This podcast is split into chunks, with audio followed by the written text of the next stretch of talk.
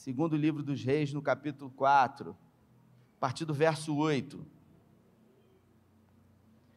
A minha tradução diz assim, ó: Certo dia Eliseu foi a Sunem, onde uma mulher rica insistiu que ele fosse tomar uma refeição em sua casa. Depois disso, sempre que passava por ali, ele parava para uma refeição. Em vista disso, ela disse para o seu marido: Sei que esse homem, que sempre vem aqui, é um santo homem de Deus. Vamos construir lá em cima um quartinho de tijolos e colocar nele uma cama, uma mesa, uma cadeira, uma lamparina para ele. Assim, sempre que ele nos visitar, poderá ocupá-lo. Um dia, quando Eliseu chegou, subiu ao seu quarto e deitou-se ele mandou o seu servo Geazi chamar a sunamita. Ela o chamou, ele a chamou e ela veio. Eliseu mandou, mandou Geazi dizer-lhe: Você deve, você teve todo o trabalho por nossa causa. O que podemos fazer por você? Quer que eu interceda por você junto ao rei ou ao comandante do exército, ela respondeu: Eu estou bem entre a minha própria gente. Mais tarde, Eliseu perguntou a Geazi: O que se pode fazer por ela? E respondeu: Bem, ela não tem filhos e o seu marido é idoso. Então Eliseu mandou chamá-la de novo. Geazi a chamou e, ele, e ela veio até a porta. E ele disse: por volta dessa época, no ano que vem, você estará com um filho nos braços. Ela contestou: Não, meu senhor, não me iludas a tua serva, ó homem de Deus. Mas como Eliseu lhe dissera, a mulher engravidou no ano seguinte, e por volta daquela mesma época deu à luz a um menino. Feche os seus olhos. Pai, essa é a tua palavra e nessa noite nós pedimos que em graça o Senhor fale conosco. Que o Senhor ministre aos nossos corações e que a gratidão, que é uma virtude tão importante, possa, a partir de hoje, fazer parte da história das nossas vidas. Oramos em nome de Jesus. Resolvi escolher três textos, esse é o primeiro para falar sobre gratidão, que fala sobre uma mulher que voluntariamente resolveu praticar uma ação. A Bíblia fala que Eliseu e o seu moço Geazi, sempre que passavam pela região, pela cidade onde essa mulher, que a Bíblia fala que era rica, morava, ela convidava o profeta para comer na sua casa. Um dia, depois de algumas vezes Eliseu estar ali com ela, com o seu marido e com o seu moço, ela teve uma ideia de fazer na parte de cima da sua casa uma espécie de suíte ou de quarto para que Eliseu, sempre que estivesse por ali, pudesse repousar naquele lugar. E a Bíblia fala que tempos depois Eliseu foi àquele lugar, subiu ao seu quarto, deitou na sua cama e ali, pensando sobre aquilo que havia sido feito para ele, ele resolveu de alguma forma ser grato ele resolveu de alguma maneira retribuir aquilo que havia sido feito para ele. Ele manda Geazi chamar a mulher e pergunta para ela, na verdade, se você ler atentamente esse texto, Jorge, você vai ver que Eliseu não fala com ela. Eliseu manda um recado. É alguém que quer fazer uma boa ação para alguém, mas que sequer quer que esse alguém veja ele simplesmente manda Geazi perguntar para ela se ela se ela tem alguma dívida com o governo da época, se ela tem algum problema com alguém que estava incomodando talvez na vizinhança, que pudesse ser tratado com o rei ou com o comandante do exército. Mas ela era uma mulher muito bem resolvida. E ela simplesmente disse: Olha, eu não tenho falta de nada, eu estou muito bem aqui na minha casa. Mas isso não foi o suficiente para conformar Eliseu. Sabe por quê? Porque Eliseu ele era um profeta, um homem de Deus. Eliseu não era alguém que vivia com relacionamento com homens poderosos. O ministério profético da Bíblia é um ministério solitário. não é um ministério político, não é um ministério diplomático, é um ministério de denúncia. E a Bíblia fala que Eliseu ele não tinha falta de nada. Ele simplesmente cumpria aquilo que Deus determinava. Mas a partir do momento que Eliseu recebeu uma boa ação, ele se transformou em alguém inconformado, porque ele não se conformou enquanto ele não pôde retribuir a gratidão que ele sentia por aquilo que aquela mulher havia feito para ele. Observe, não era muita coisa, afinal, não era uma casa de praia, não era um lugar que Eliseu iria morar, era apenas uma hospedaria, onde quando ele estivesse naquela região ele pudesse dormir. Mas isso foi suficiente para Eliseu, de alguma maneira, manifestar a gratidão a essa mulher. Eu queria me dirigir a você, perguntando para você, você que está aqui hoje, que tem a idade que você tem, e você que chegou no lugar aonde você chegou, eu não estou falando geográfico aqui, mas eu estou falando enquanto vida. Você hoje é um pai, você é uma mãe, você é um profissional na área que você atua, você conseguiu realizar sonhos, você conseguiu conquistar coisas que na sua infância, na sua juventude, eram impossíveis para você, e você está aqui hoje. Eu queria perguntar para você, eu queria que o Espírito Santo trouxesse à sua memória quantas foram as pessoas que de alguma forma manifestaram algum favor a você. Talvez na sua infância você teve uma infância difícil e talvez sofreu alguns abandonos e como sempre digo nas minhas mensagens, Deus sempre coloca alguém. Deus sempre coloca alguém para manifestar o cuidado. Quando a mãe ou o pai abandonam, Deus coloca alguém para cuidar. Mas talvez você tenha tido uma família estruturada, um pai, uma mãe, e Deus usou pessoas, pessoas improváveis, que aos olhos naturais não eram pessoas que você vislumbrava que poderiam ajudar a você, mas essas pessoas saíram do anonimato e resolveram ajudar a sua vida. Nós temos o Silvio aqui, que é baixista, e o Silvio ele é dentista, ele tem uma clínica no Jardim Esperança. E um dia, tomando um café com o Silvio, o Silvio contou para mim que ele veio de uma família humilde, que ele não tinha nenhum dentista na família, mas que um dia Deus usou pessoas para abençoar a vida dele. Ele praticava natação num clube que, que tinha uma universidade e lá ele não tinha condições de fazer a faculdade, mas ele tinha vontade de nadar. E ele começou a nadar. E até que um dia a bolsa acabou e ele foi falar com o reitor da universidade. E ele, diante daquele homem, ele pediu aquele homem que desse uma oportunidade para ele. E aquilo que parecia impossível se tornou possível. Deus usou aquele homem para que ele pudesse fazer uma faculdade, para que ele se tornasse hoje um dentista, para que ele estivesse diante de um ministério aqui na igreja, que ele é responsável pelo consultório odontológico, que hoje assiste pessoas que estão na rua, pessoas que não têm a mínima condição. E quando eu chamei ele para isso, os olhos dele brilharam, porque esse desejo, essa gratidão já pulsava muito tempo no coração dele. Então o Silvio, ele morou de favor na igreja, ele morou de favor na casa de irmãos, para poder realizar um sonho. Então existem muitas pessoas que ele me disse que de alguma forma empurraram ele para que hoje ele estivesse onde ele está. E você? Quantas foram as pessoas que foram instrumentos de Deus para abençoar a sua vida? E que talvez os anos passaram e você e você não se deu conta de, de talvez materializar a sua gratidão com um abraço, com um beijo, com um telefonema, com um muito obrigado, porque num dos momentos mais difíceis da minha vida, você foi um instrumento de Deus. Líderes, pastores, homens e mulheres de Deus que talvez em algum momento de dificuldade, quantos aqui se identificam com isso? e reconhece que existem pessoas que de alguma forma manifestaram o favor de Deus na sua vida.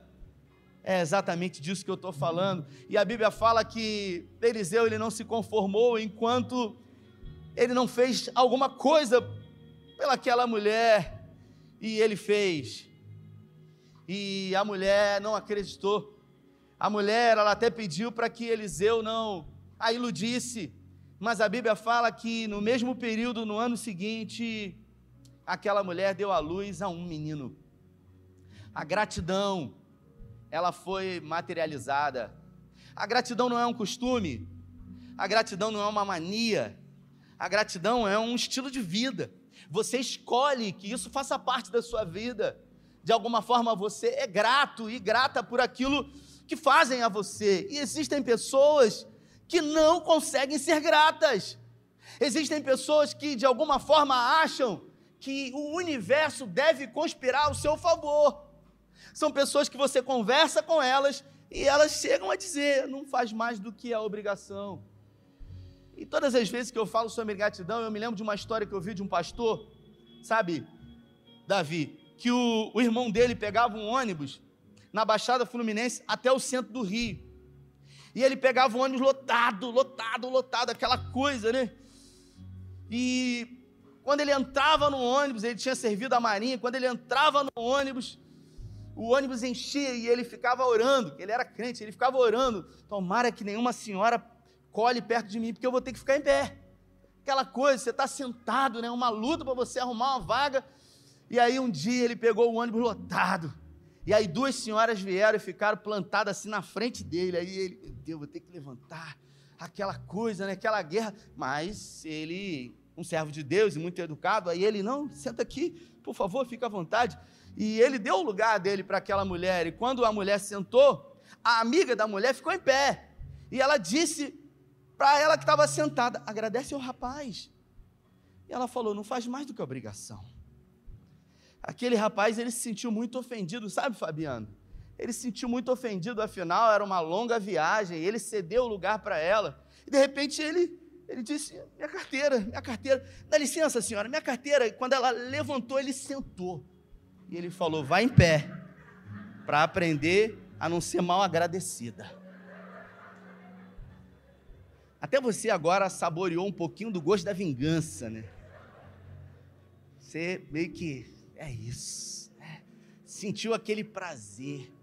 Porque eu e você temos por características, de alguma forma, sentir um pouco de revolta com pessoas ingratas, com pessoas mal agradecidas, mas eu quero dizer para você que a gratidão, ela atrai o favor de Deus para nós. A gratidão de Eliseu por essa mulher atraiu o favor de Deus na vida dela. E eu queria abrir um outro texto que se encontra no segundo livro do profeta Samuel, não precisa abrir para adiantar, no capítulo 23, no versículo 8. Eu vou ler para você. Davi ele diz: Agrada-te no Salmo 37, deleita-te, agrada-te do Senhor, e ele, o Senhor, satisfará todos os desejos do seu coração. Aqui em 2 Samuel, no capítulo 23, a partir do verso 8, diz assim: Esses são os nomes dos principais guerreiros de Davi. Jabezão, um tactonita, chefe dos três guerreiros principais, numa ocasião, com uma lança, enfrentou 800 homens numa mesma batalha. É a Bíblia que está falando, gente. Isso aqui não é história. É a Bíblia. É a verdade. E os matou. Depois dele, Eleazar, filho de Dodô. Ele era um dos três principais guerreiros e esteve com Davi quando os filisteus se reuniam em Paz-Damim para uma batalha. Os israelitas recuperaram, mas os, os israelitas recuaram, mas ele se manteve na posição e feriu os filisteus até a sua mão ficar dormente e a espada grudada na sua mão. O Senhor concedeu grande vitória a Israel naquele dia. E o exército voltou para onde Eleazar estava, mas somente para saquear os mortos. Depois dele, Samá, filho de Agé. Os filisteus reuniram-se em Lei, onde havia uma plantação de lentilhas. O exército de Israel fugiu dos filisteus, mas Samá tomou posição no meio da plantação e defendeu-a e derrotou os filisteus. o Senhor concedeu-lhe uma grande vitória. Durante a colheita, três chefes do batalhão dos 30 foram encontrar Davi na caverna de Adulão, enquanto um grupo de filisteus acampavam no vale de Refaim. Estava Davi nessa fortaleza quando expressou um desejo forte: quem me dera me trouxessem água da cisterna de Belém. Então aqueles três homens atravessaram o acampamento filisteu, tiraram água da cisterna e trouxeram-na para Davi. Mas ele se recusou a beber. Em vez disso, derramou a água como oferta ao Senhor e disse: Se eu beber essa água, eu beberia o sangue desses homens. Deus me livre. E Davi não bebeu daquela água. Aqui nós temos a história de três homens que são rotulados como os valentes de Davi. Só que, se você conhecer um pouco mais sobre a história, e talvez você tiver tempo de ler essa história em casa, você vai perceber que esses homens, eles eram considerados marginais. Eles eram salteadores, eles eram pessoas que não pagavam impostos na época. E Davi, ele começou a fugir de Saul. Saul começou a perseguir Davi. Davi não tinha um exército, Davi não tinha influência, ele era um fugitivo que estava sendo caçado como um cão. Então Davi ele se refugiou numa caverna que o próprio texto diz, chamado Caverna de Adulão. E ali haviam vândalos. E Davi começou a reunir com aqueles homens e ele começou a liderar aqueles homens. Davi ele começou a imprimir naqueles homens um desejo novamente de viver. Afinal, aqueles homens não tinham sonhos, eles, eles não tinham expectativas, eles não tinham propósito de vida, eles eram pessoas sem expressão, eles não tinham mais no que sonhar na sua vida. Davi trouxe de volta os sonhos para aqueles homens. Davi fez com que eles tivessem um motivo pelo qual eles pudessem lutar, eles pudessem viver novamente. E a Bíblia fala que Deus fez com que aqueles homens se tornassem os valentes de Davi. E quando eu leio esse texto, eu vejo claramente que esses três homens, eles se tornaram gratos a Davi. Escute o que eu vou dizer para você, a história bíblica ou a história dos homens, ela não é contada de pessoas fracassadas, de pessoas desistentes, de pessoas que abriram mão de lutar e de realmente viver. A Bíblia ela citou o nome desses três homens. E muito mais do que isso, ela revela para nós a gratidão desses homens, que eram homens improváveis que se encontravam na caverna de Adulão, mas que decidiram se submeter a Davi e através disso Davi fez desses homens os valentes de Davi. E o texto diz que num determinado dia, Davi ainda fugindo de Saul, ele sentiu vontade de beber água da cisterna que se encontra à porta de Jerusalém. Esses três homens, numa atitude de gratidão a Davi, por aquilo que Davi havia feito na vida deles, eles não mediram esforços de atravessar o exército dos filisteus e eles pegaram água da cisterna de Jerusalém e trouxeram para Davi. Essa água representava uma atitude de gratidão ela materializava a gratidão daqueles homens que tinham olhares distorcidos da sociedade, mas que quando Davi resolveu liderá-los, eles ocuparam um lugar de honra. Eles arriscaram a própria vida para poder realmente serem gratos por aquilo que um dia havia sido feito pra, por ele.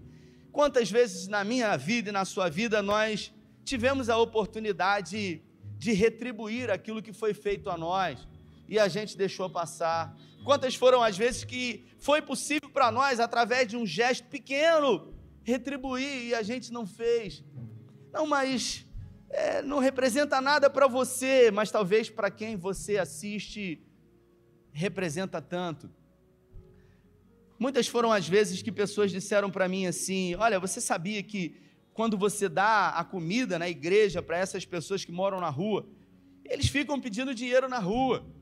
E aí, ao invés deles comprarem é, comida com esse dinheiro que eles juntam latinha, ou que eles recebem na rua, tomando conta de carro, eles acabam pegando esse dinheiro para comprar cachaça.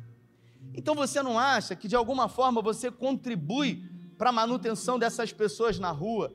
Irmãos, eu já perdi a conta, a quantidade de vezes que me falaram isso. E eu sempre digo a mesma coisa: olha, isso não é um problema meu. Porque o nosso problema é fazer o que Jesus mandou e Jesus mandar, mandou dar comida para quem tem fome. Então a gente dá o pão àquele que tem fome, a gente dá a palavra para aquele que tem sede da palavra, mas quem convence o homem é o Espírito Santo. E muitas são as vezes que nós somos abordados por pessoas aqui do restaurante Graça que manifestam gratidão. Alguns anos atrás, já faz muito tempo isso, a gente não tinha proteína para servir comida para eles. A gente tinha macarrão, a gente tinha arroz, mas a gente não tinha proteína, a gente não tinha frango, não tinha carne, não tinha calabresa, não tinha salsicha. E eu me lembro que algum dos funcionários da igreja teve que informar para eles, num momento difícil que a igreja estava passando, que não ia ter almoço naquele dia. E havia um grupo ali, eu acho que de uns 30 na porta da igreja, e o funcionário da igreja foi lá e disse: Olha, infelizmente hoje não vai ter, porque não tem mistura. E algum tempo depois a campainha da igreja foi tocada e eles fizeram um ratatá entre eles, cataram moedas, dinheiro amassado e eles entregaram aqui, eu acho que na época 12, 13 reais, dizendo que eles queriam contribuir para que a proteína fosse comprada e a gente foi no mercado, comprou salsicha e fez macarrão com salsicha para eles. E não somente aqueles que ajudaram e cooperaram comeram, mas todos que estavam ali presentes. Porque a gratidão, às vezes, ela é manifestada muito mais diante daqueles que nada têm do que propriamente daqueles que muito têm a oferecer. O quanto você tem sido grato na sua vida ao Senhor.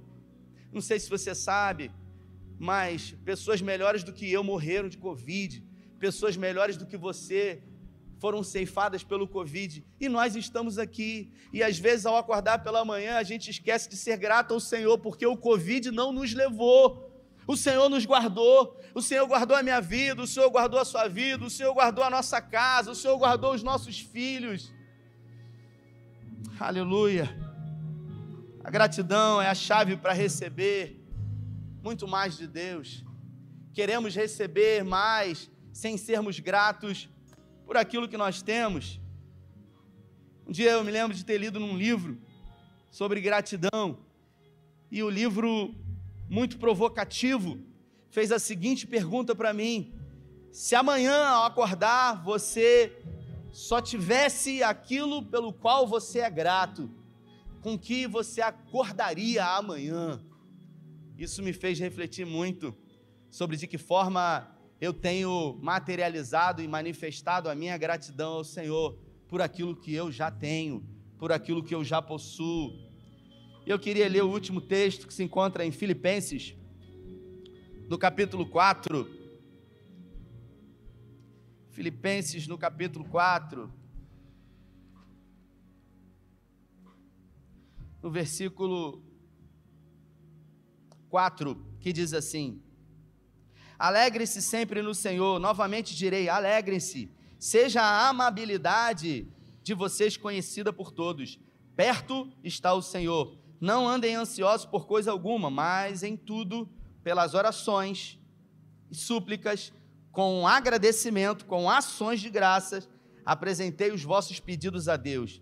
E a paz de Deus, que excede todo o entendimento, guardará o vosso coração e a vossa mente em Cristo Jesus. Finalmente, irmãos, tudo o que for verdadeiro, tudo o que for nobre, tudo o que for correto, tudo o que for puro, tudo o que for amável, tudo o que for de boa fama, se há algo excelente ou digno de louvor, pensai nessas coisas, ponham em prática tudo o que vocês aprenderam. Você pode repetir essa frase? Ponham em prática tudo o que vocês aprenderam, receberam e ouviram e viram em mim, e o Deus da paz estará com vocês. Alegro-me grandemente no Senhor, porque finalmente vocês renovaram o seu interesse por mim, de fato, já não se interessavam mais, não tinham a oportunidade para demonstrá-lo. Versículo 11. Mas não estou dizendo com isso por causa da necessidade, pois eu aprendi, Paulo falando, a me adaptar em toda e qualquer circunstância. Eu sei o que é passar por necessidade, eu sei o que é ter fartura, eu aprendi o segredo de viver contente em toda e qualquer situação, seja bem alimentado, seja com fome, tendo muito ou passando por necessidade. Eu posso todas as coisas naquele que me fortalece.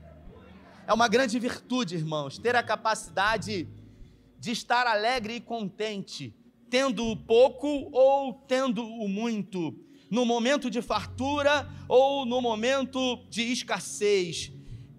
A gratidão é a capacidade de você reconhecer o Senhor em todos os seus caminhos. Escute isso. Isso não quer dizer que você não deseje ter mais, que você não tem sonhos e desejos. Não, não. É apenas um reconhecimento do estado atual onde você se encontra. Eu quero mais, eu desejo mais, mas eu não deixo de ser grato por aquilo que eu já tenho, porque eu posso todas as coisas nele. Eu queria que você se colocasse de pé.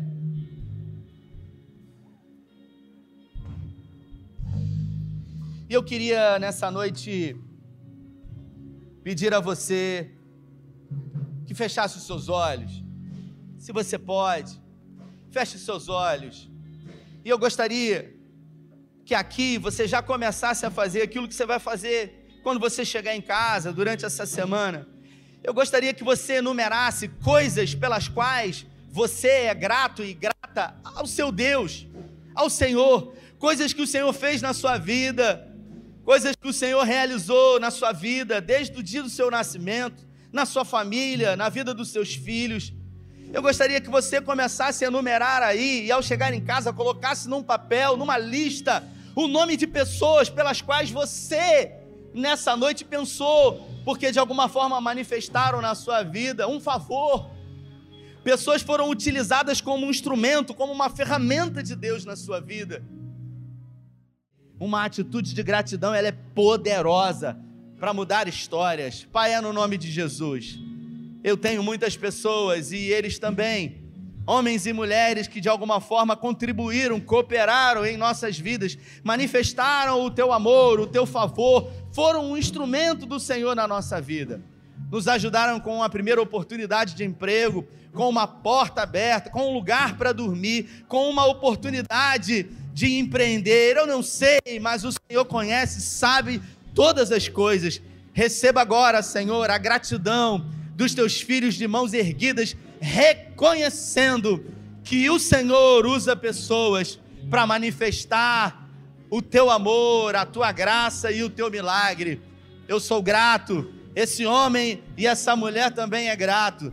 E nós reconhecemos que tudo isso só acontece por causa do Senhor. A Ti nessa noite a honra, a glória, o louvor, a adoração.